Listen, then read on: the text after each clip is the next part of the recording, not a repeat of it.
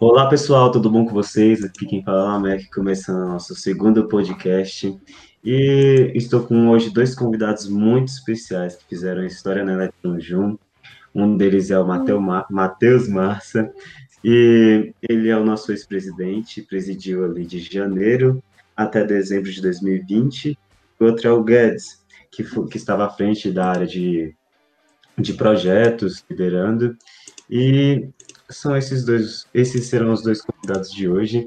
Eu queria que vocês se apresentassem, eu já dei uma introduzida assim, mas pode se apresentar. É, tá bom, meu nome é Vitor Guedes, eu entrei na Electron Junho em 2018, no segundo semestre de 2018, entrei como assessor de marketing, em 2019 fui gerente de projetos, desde janeiro até dezembro, e em dezembro ali eu me candidatei para diretor de projetos, no qual eu fui diretor no ano de 2020, né, de janeiro até dezembro, foi uma experiência muito enriquecedora. Então, assim, foi. me agregou bastante como profissional. Boa, boa. É, meu nome é Matheus, Matheus Felipe Massa Pereira, tenho 23 anos, sou, faço engenharia eletrônica na UNB. Eu entrei na Eletronjum no ano de 2017, né? Então já tem um tempinho aí. É, fiz, fiz, parte aí da, da galera que é, que meio que realmente conseguiu mudar um pouco a história da Electron graças a essa, essa, experiência incrível que a gente teve. É, comecei como assessor de comercial e de, e de projetos, né? É, no, no, ano de 2000, no final do ano de 2017, o ano de 2018 inteiro como assessor de comercial. No ano de 2019 eu fui, fui diretor de, de projetos, né? atuando ali juntamente com a diretoria executiva, recuperando né, as contas é, e o, o, prestígio da Eletronjum. É, e no ano de 2020 é, assumi como presidente, tendo a missão de continuar é, esse crescimento, essa evolução que a Eletronjum apresentou no ano anterior. Né? Então, é, foi um ano que, de muita experiência, um ano de muito aprendizado, principalmente por conta de tudo que aconteceu no mundo. Né? Então, é, saí no final do ano, mas acredito que realmente a Eletrogil fez parte da minha vida, da minha graduação, porque não tem como separar uma coisa da outra desde que realmente eu entrei na Eletrogil. Muito legal, mano, muito legal. Agora tenho certeza que os ouvintes entendem porque vocês fizeram a história na Eletrogil. É, agora sobre o tema de hoje, que é sobre engenharia eletrônica e tudo mais, é, seria muito legal a gente já começar tirando uma dúvida muitas pessoas têm, muitas pessoas confundem eletrônica, engenharia eletrônica e engenharia elétrica. Vocês poderiam mais ou menos é, explicar a diferença, as principais diferenças entre as duas? Quer começar, Guedão?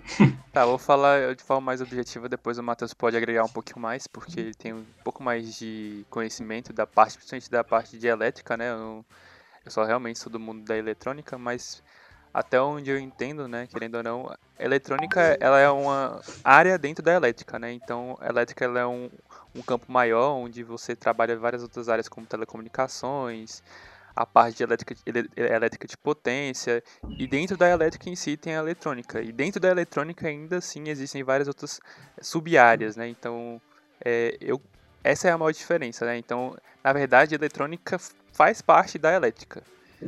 Então, eletrônica é, é algo mais específico. Exatamente. É uma, área, é uma área dentro da elétrica onde você pode se especializar dentro dessa área.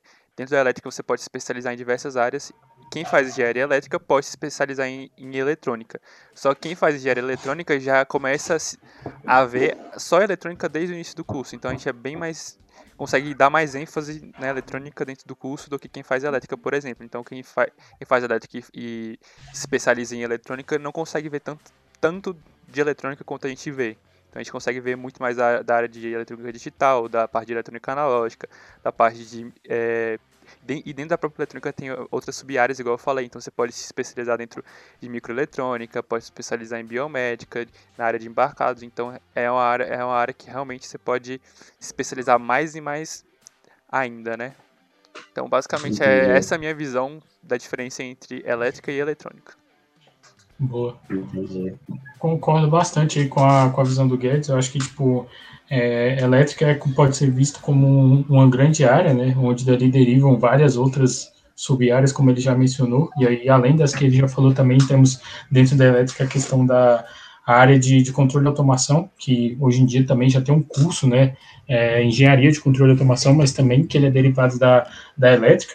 É, e aí, realmente, eu acredito que a principal diferença entre elétrica e, e eletrônica seria realmente a, a as áreas de atuação no sentido assim, acaba que o, o pessoal que faz elétrica, né, o, o, profissional da engenharia elétrica, muitas vezes ele é muito mais direcionado, tendo em vista aí o mercado e como as coisas estão é, se encaminhando é, hoje em dia, ele é muito, é, ou mais direcionado ali para a área dos sistemas, sistemas elétricos de potência, ou então realmente é, para telecomunicações ou algo do tipo, né, porque é, são os outros cursos, como a gente já falou, no caso da, da, eletrônica, que é o que a gente faz, já tem um curso específico já, e na área de, de controle de automação também. Então, acaba que muitas vezes o profissional da elétrica, ele consegue, ele é um pouco mais direcionado para sistemas elétricos potentes, trabalhando aí com hidrelétricas, distribuição, transmissão, geração de energia, e hoje em dia também a questão de é, as energias renováveis, como também a área de, de telecomunicações também, que é um, um um ponto muito forte dentro da elétrica. Mas a principal diferença é que realmente a, é como se fosse a elétrica a mãe e a eletrônica uma filha, só com uma filha que já cresceu bastante e também já tem seus filhos, né? Como o Guedes já falou, que tem as, as outras sub-áreas e que né, é um mundo que, que, de certa forma, não para de crescer. Caraca, muito legal. Obrigadão pela explicação. E assim, indo um pouco para a parte mais prática, é, vocês conseguem me explicar as, as principais responsabilidades de alguém que trabalha na área de eletrônica? Se quiser, pode falar sobre alguma experiência que ocorreu na EJ mesmo. Beleza. Bom, o profissional da eletrônica, assim como todo e qualquer engenheiro ele pode trabalhar em diversas frentes, né? Então, o, um, um, engenheiro em si ele pode trabalhar tanto na área de desenvolvimento como também na área de gerenciamento, né? Que é um dos dois pontos que, por exemplo, a gente vê dentro da empresa, né? Dentro da EJ. Tem a galera que normalmente trabalha com desenvolvimento, os assessores, e tem a galera que trabalha com o acompanhamento e gerenciamento dos projetos, né? Que são os gerentes. Então, é, dentro da eletrônica, realmente a gente tem, de maneira bem é, geral, separando assim, é, a área de desenvolvimento ou realmente a área de gerenciamento. É, pode trabalhar também com alguma, com alguma outra atividade específica, mas acaba que vai remeter a esses dois campos, né? Ou ele vai estar gerenciando, ou ele vai estar realmente desenvolvendo. E dentro do desenvolvimento aí você pode ter é, diversas frentes também, então pode estar desenvolvendo, é, aí vai, vai depender realmente da especialização que ele fizer, né? Mas é, acredito eu que realmente é, ali dentro ele vai se encaixar conforme aquilo que ele, que ele, que ele se especializou. Então ele pode trabalhar com microeletrônica, trabalhando com desenvolvimento de, de chips, desenvolvimento de é, componentes, circuitos integrados, pode trabalhar com a parte de é, de firmware, trabalhando, programando, fazendo a programação para microcontroladores, microprocessadores, pode trabalhar com biomédica, que é uma área que a gente tem bastante forte dentro da universidade, trabalhando em desenvolvimento de sistemas que é, auxiliam em processos é, biomédicos, né? É, como, por exemplo, fabricação de, de é, equipamentos para a área hospitalar e tudo mais é, e, e, diversas outras áreas, né? Então, acredito que realmente o profissional da, da, da engenharia eletrônica ele pode, é, vai depender muito da área que esse, em que ele se especializar, mas de maneira geral vai trabalhar com essas duas vertentes, ou gerenciando ou desenvolvendo. É, eu concordo bastante com o Matheus. Acho que dentro da engenharia você ou acaba trabalhando com a parte de desenvolvimento com a parte de gerenciamento. Eu diria que no Brasil, de maneira geral, a gente acaba tendendo um pouco mais é, de ir para a área de gerenciamento, de ficar mais na parte administrativa, mas que é muito importante ter um engenheiro ali dentro dessa área administrativa por ele ter é, poste do conhecimento, né, dele saber ali do que está se tratando, ele não cometer nenhum tipo de erro. Então acho isso muito importante, não é só, ah, eu tenho conhecimento, pode botar qualquer pessoa ali para poder administrar, não, tem que ter alguém realmente ali que saiba do, com que está mexendo, né, que aquilo importa isso. bastante e, e pode e, e acaba resultando em, em frutos, né? Querendo ou não, se tem uma pessoa ali que sabe, que entende da, da parte técnica e está administrando, é, é, muito importante. E a parte, a parte de desenvolvimento, que é a parte que a gente mais mexe dentro da Electron Joon, sim, da área de projetos, né? Igual o Matheus falou, dentro da, da própria Electron Joon tem a parte de gerenciamento, que são os gerentes de projetos, os próprios diretores dentro da empresa mexem muito com essa parte de gerenciamento barra administrativo. Então, a parte de desenvolvimento é a parte normalmente que enche mais, que enche mais o, os olhos da galera, né? Que todo mundo quer trabalhar realmente com desenvolvimento. Todo mundo quer pôr a mão na massa, né? Tipo, É, que todo mundo quer pôr a mão na massa. que Aí eu faculdade. é, eu posso destrinchar um pouco é, do, de como a gente trabalha dentro do Electron né? Pelo menos até onde eu sei, até onde eu trabalhei. Também vou destrinchar um pouco da, da área que eu trabalho atualmente, que é, a, que é a área de microeletrônica, é a área que eu estou me especializando. Com relação, primeiro, à questão de como o Electron trabalha, basicamente, a gente tenta trabalhar de uma fo- forma mais profissional, é bem diferente de como a gente trabalha dentro dos projetos dentro da, da faculdade, né, de maneira geral. Normalmente a gente sempre trabalha na parte teórica, de fato, então a gente tenta sempre fazer uma documentação bem feita, tendo todos os requisitos bem detalhados, para não ter nenhum tipo de dúvida, tanto para a gente quanto para o cliente, para depois sim a gente realmente começar a desenvolver, e a gente normalmente faz esse desenvolvimento em blocos, né, então a gente faz desenvolvimento primeiro ali é, da parte de firmware, e depois vai aos poucos fazendo essa integração. Essa é uma metodologia que é muito utilizada dentro da eletrônica de maneira geral, porque ela funciona muito bem. Você ir desenvolvendo partes e depois ir juntando tudo isso.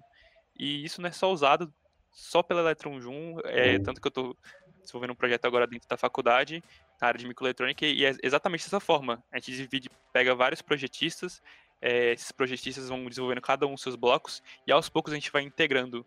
Então é algo que realmente funciona e que sempre funcionou, né? Só que Entendi. sempre tem como acrescentar algumas metodologias ali no- nos projetos que acaba agregando um pouquinho mais.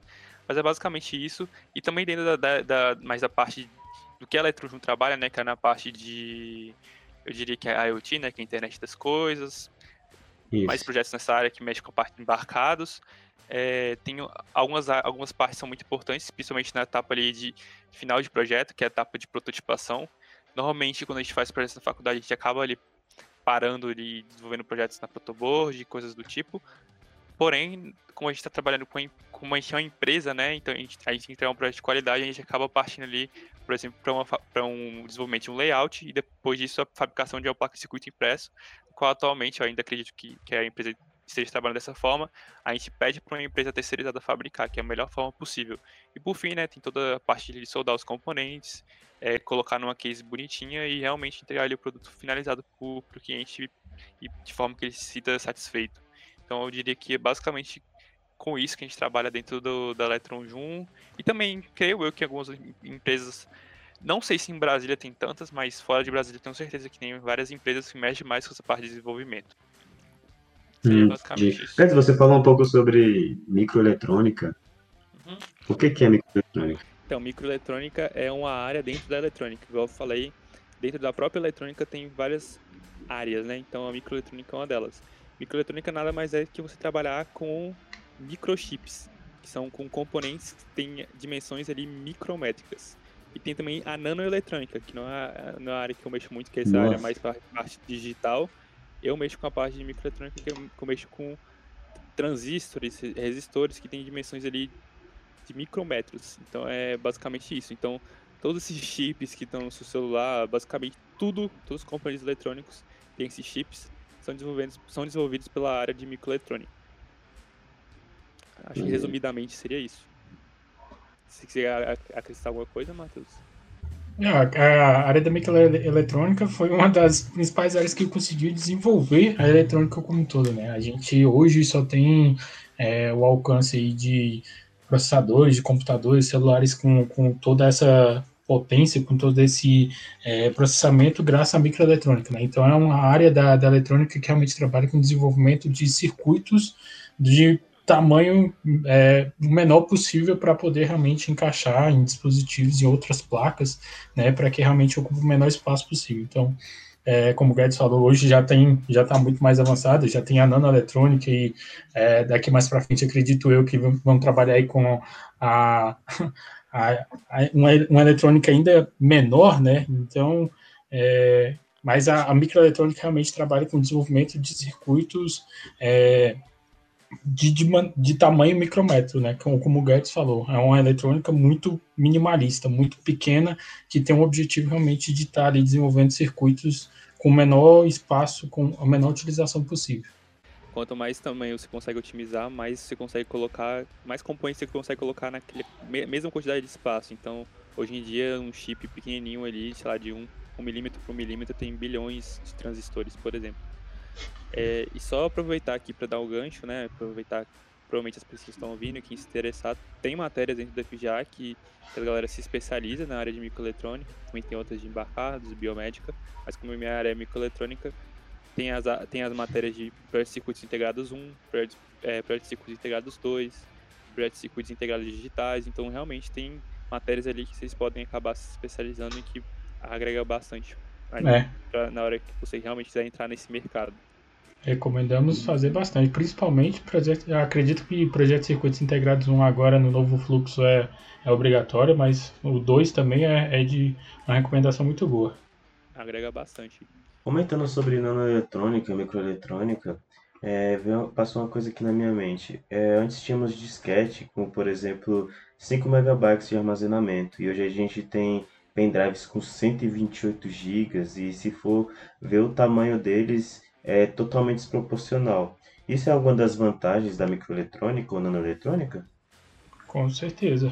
A gente está. É, armazenamento é armazenamento em disco, armazenamento é, é, disco sólido ou hoje os SSDs também, né? É, é, tem os HDs, SSDs, então é, o armazenamento em si, as memórias no geral, são formados por transistor né, transistores, né? Então, é, não tem muito para onde correr. Então, tanto processamento quanto a, a, as, as memórias, quando a, o espaço que a gente tem ali para estar tá utilizando, tudo, é, é, toda essa evolução só foi possível graças realmente à evolução do, do, do, do, do transistor em si, né? Então, e aí é, entra, como a gente falou já, a microeletrônica, a nanoeletrônica é, e a, a, a maneira como a, as empresas conseguiram realmente desenvolver o, o, a fabricação desses componentes de maneira a ocupar o menor espaço possível de ser realmente mais redutível possível. Né? Hoje em dia a gente estava é, tá, tava até comentando com o Guedes hoje no grupo que a gente tem, é, o pessoal está fabricando é, é, transistores na casa de 2 nanômetros, né? Então, é, 2, elevado, 2 vezes 10 elevado a menos 9. Então, 2 nanômetros de, de dimensão. É, é, coisa absurda, né? E realmente, Isso. o desenvolvimento da tecnologia, conforme a lei de... É, caraca, eu esqueci o nome da lei agora. Mas em, em, em projeto de circuitos integrados, um que a gente, que a gente vê isso, é, que, que fala que a, a, proporção, a cada ano que passa, a, a ideia é que a quantidade de transistores que existam, que, existam em um microchip é, du, duplique, né? Então só vai aumentando exponencialmente. Né? A cada ano que passa, a quantidade de, de transistores, que nem o Guedes falou, ah, em um pequeno microchip você tem bilhões de transistores. Então a, a ideia é que realmente só vai aumentando e aumentando. Outra coisa que eu gostaria de perguntar é quais são os principais tipos de problemas ou dificuldades que vocês já enfrentaram ou têm enfrentado trabalhando nesse ambiente da eletrônica? Assim, dentro falar da experiência dentro do Electron 1, que foi a, por enquanto foi a única experiência realmente profissional que eu tive, né? Acho que a maior dificuldade é realmente trabalhar em equipe, pelo menos para mim, foi trabalhar em equipe e trabalhar com o cliente.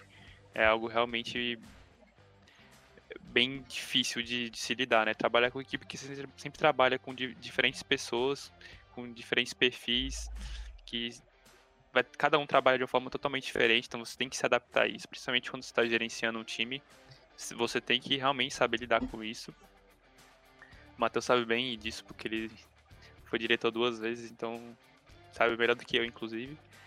É, então, acho que essa, pelo, pelo menos para mim, foi uma dificuldade de saber trabalhar em equipe e também a questão de você ser um ser proativo, né? Sempre tem que estar sendo proativo, sempre mostrando ali o seu melhor, mostrando um trabalho de excelência, porque senão, principalmente falando de uma empresa júnior, onde é formada apenas por estudantes, se você não não dá ali realmente seu sangue, a empresa não vai andar, vocês não vão conseguir bater a meta. Então, é realmente algo que você precisa sempre estar ali, sempre dando o melhor e, e às vezes é cansativo, principalmente porque a gente anda em paralelo de empresa júnior junto com a faculdade. É muito cansativo, mas no final, inclusive, eu sinto, eu sinto saudade um pouco é, de trabalhar dentro da empresa. É, é cansativo, mas no final sempre vai valer a pena, porque você vai ver o quanto você cresceu como profissional sem nem ter entrado ainda no, no estágio ou algo do tipo. E eu nem sei se no estágio você vai ter agregar tanto para você, porque você está realmente tomando responsabilidade de é, tomando a frente de decisões e dentro de um estágio normalmente você não vai ter esse tipo de, de oportunidade. Então você acaba, querendo ou não, é, enfatizando algumas skills como é, comunicação, liderança, esse tipo de, de skills normalmente você não consegue trabalhar muito dentro de um estágio. Talvez no emprego futuro. E isso é, é muito relevante na hora que você for se submeter ao, ao, mercado de trabalho, porque as pessoas vão olhar, pô, aquele cara ele, ele sabe se comunicar bem, aquele cara tem liderança, aquele cara sabe trabalhar em equipe. Realmente. Então é, é algo que, que agrega bastante. É, falando de dificuldades, acaba que tipo, em qualquer lugar que você estiver, você vai ter, vai encontrar alguma dificuldade ou outra, né? É, nesse período de faculdade, é, empresa júnior agora estagiando, realmente a gente é, consegue perceber que é, dependente de onde você esteja, você vai ter alguma coisa que, que você pode aprender. Né? Então, eu vejo a dificuldade como algo que realmente você pode estar ali aprendendo e estar se aperfeiçoando. Dentro da empresa, realmente, é, as maiores dificuldades que, que a gente teve foi é, conseguir entender como que a gente conseguia aplicar aquilo que a gente sabia, é, de maneira a conseguir vender, de conseguir gerar alguma, alguma coisa que realmente conseguisse, é, que trouxesse um retorno financeiro para a empresa, né? Então, é, como eu falei, eu, participei de uma, uma etapa da Eletrojun onde a gente teve essa transformação de sair, por exemplo, de ah, é, uma empresa que vendia componentes para uma empresa que desenvolvia projetos para clientes, com, com contrato, com realmente com todo um acordo, entrega de um projeto no final. É, e, durante, e dentro da, de toda essa essa construção realmente teve outras dificuldades que foram encontradas. Né? A questão de realmente trabalhar em equipe é um ponto é, que não foi, de certa forma, uma dificuldade para mim, mas uma dificuldade para é, poder realmente saber entender como as outras pessoas trabalhavam, né?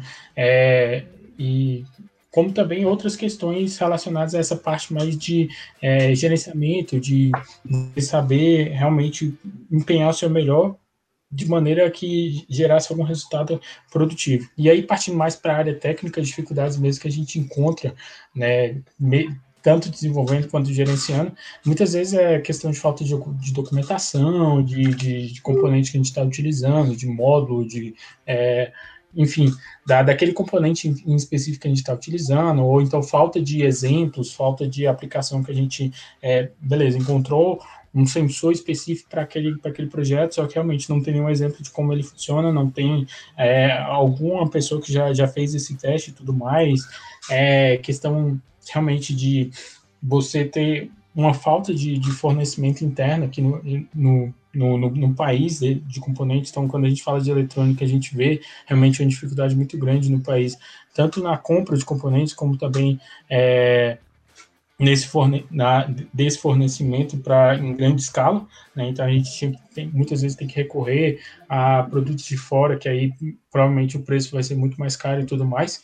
E, e também a questão de, de na hora da integração né, dos projetos. O Guedes comentou bastante sobre essa questão de cada projetista fazer uma parte do projeto, dividir é, em módulos e depois tentar juntar tudo. Realmente isso é, é de grande dificuldade, mas é, muitas vezes porque quando você vai juntar tudo ali, é, pode ter certeza que na primeira vez que você juntar não vai funcionar, então são vários testes, vários é, ajustes que você tem que fazer ali para você realmente conseguir é, encaixar todos os módulos para gerar um produto final, para gerar um protótipo ali bem feito, e mas que realmente toda essa experiência, tudo isso vai fazendo você criar criar uma casca, criar uma experiência muito boa para que você possa chegar no mercado profissional é, com, com a com habilidades, né, de conseguir resolver esses problemas que você pode encontrar lá fora. Né? E aí, falando né, de uhum. experiência de estágio também, realmente isso é muito, muito apreciado pela galera, o, o, o, fator de saber resolver problemas. Então, é, as dificuldades que a gente encontra, os problemas que a gente encontra e a gente conseguir é, é, contornar esses problemas ou mesmo realmente resolver esses problemas são habilidades que ajudam você a se desenvolver em qualquer lugar que você esteja né? Porque independente de, do que você vai estar tá, vai tá trabalhando, você, a vida do engenheiro é resolver problemas. Independente da área que ele tiver, a vida dele vai ser resolver problemas. Ah, eu quero, é eu tenho, eu tenho, um, tenho um, um produto aqui e não está funcionando. Então, ah, eu preciso desenvolver um produto aqui para resolucionar aquele outro problema. Então, a vida do engenheiro é resolver problema. E uhum. essas dificuldades ajudam, dão muita experiência para que a pessoa é, tem uma, uma carga, um portfólio, um, uma, uma bagagem muito grande na hora que estiver no mercado profissional. Com certeza. Um dos principais tipos de serviço que a Eletrono tem tratado é a questão do layout de circuito eletrônico. E muitas das pessoas que acessam o nosso site, ou acessam as nossas redes sociais, ou escutam o podcast até mesmo, é, eles não, não sabem o que é exatamente o layout de circuito eletrônico e para que, e para que, que eles deveriam utilizar. É, vocês conseguem explicar mais ou menos isso para o público?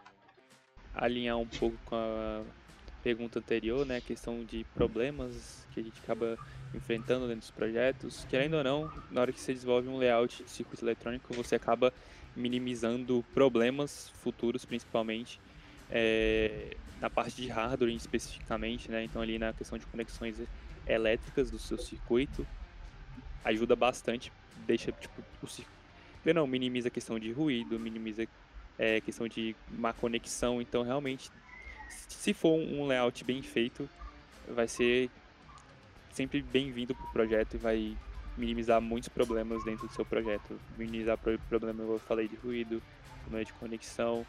É, querendo ou não, você consegue dispor melhor os seus componentes, acaba minimizando o espaço. Quando você usa uma protoboard, ele acaba indo muito jump, fica muito feio. Numa placa de circuito expresso, não. Quando você faz ali o seu layout, você fica tudo bem mais disposto, você consegue é, imaginar, inclusive você já consegue desenvolver o seu layout pensando já no produto final, dispondo ali onde vai, por exemplo, ficar os botões, é onde vai ficar o display, tudo isso já, já consegue deixar tudo, pensar antes mesmo de é, ter o, o, produto pronto, né? Então, se, tudo isso é, você tem que já ir pensando na hora que você estiver desenvolvendo o seu layout. Então, essa é a grande importância do layout, de realmente transformar o seu projeto ali no mínimo, mínimo produto viável, alguma coisa desse tipo, um projeto simples, amador e um projeto profissional. Isso eleva muito o seu projeto. Quanto você, qualquer pessoa que for desenvolver um layout e vai transformar esse layout ali depois numa placa de circuito impresso, deixa de ser um projeto amador de eletrônica para se transformar um projeto profissional.